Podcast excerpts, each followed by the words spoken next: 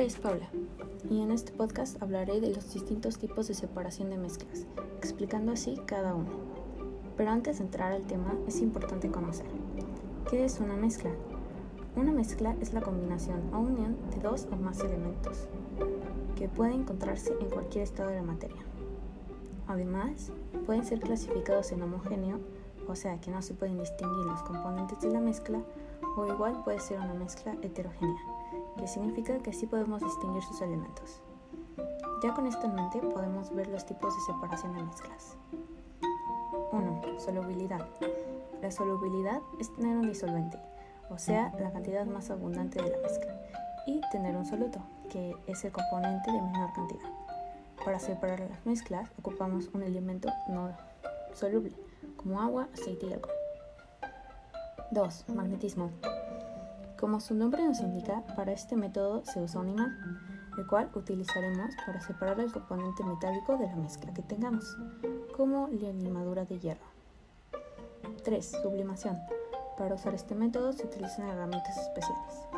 Cuando pasas tu mezcla de sólido a gas sin pasar por líquido, estás usando sublimación. 4. Tamizado. Es quitar las partículas más grandes de una mezcla mediante un instrumento, como cuando usas un colador, para así pasar la harina y que ésta quede más finita. 5. Centrifugación. Es cuando sometes tu mezcla a una centrifugadora, donde por la velocidad de esta las partículas se van a separar, así como las partículas de agua en la ropa. 6. Sedimentación. Este es un método meramente físico, pues el componente más pesado de la mezcla se separará del más ligero por gravedad, como si pusieras en un vaso de agua y arena. Si dejas pasar el tiempo, la arena se sentará, separándose así del agua. 7. Filtración. Su nombre lo explica todo, pues en este método lo que haremos es filtrar nuestra mezcla. Y obviamente lo haremos con la ayuda de un filtro, como separar granos de café para quitarlos de la mezcla. 8. Decantación. Para llevar a cabo este método ocuparemos un instrumento llamado decantador, en el cual en la parte superior estará nuestra mezcla y en la parte de abajo habrá una llave la cual abriremos para dejar salir el componente más ligero pues el más denso se quedará arriba, como aceite y agua. Igual se puede hacer este método sin un decantador, pues no es completamente necesario. 9. Evaporación. En este método lo que haremos será separar nuestra mezcla con calor. Por ejemplo, si queremos separar agua de azúcar, vamos a calentar la mezcla hasta el punto en el que el agua hierva y se evapore, dejándonos solo el azúcar. Cabe aclarar que usamos este método cuando no nos importa perder un elemento, en este caso el agua.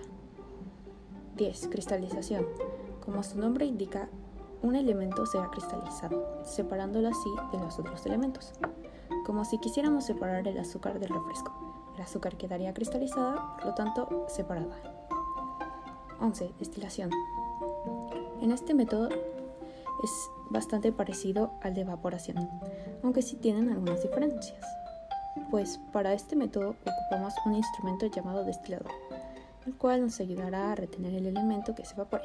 Por ejemplo, si ponemos agua con sal, el agua se evaporará, pero con ayuda del destilador estará en otro recipiente, y así tendríamos ambos elementos separados.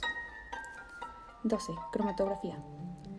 Es cuando queremos descomponer una mezcla como de colores la cual separaremos en una columna, pues ahí pondremos las muestras. Entonces, si queremos descomponer el color verde, en la columna podremos observar el amarillo y el azul. Antes de concluir con este podcast, me gustaría hacer énfasis en que la filtración y el tamizado son bastante parecidos, pero las diferencias que tienen en sí es el filtro y los agujeros de este. Bueno, eso fue todo por este podcast de los métodos de separación de mezclas. Gracias por escuchar.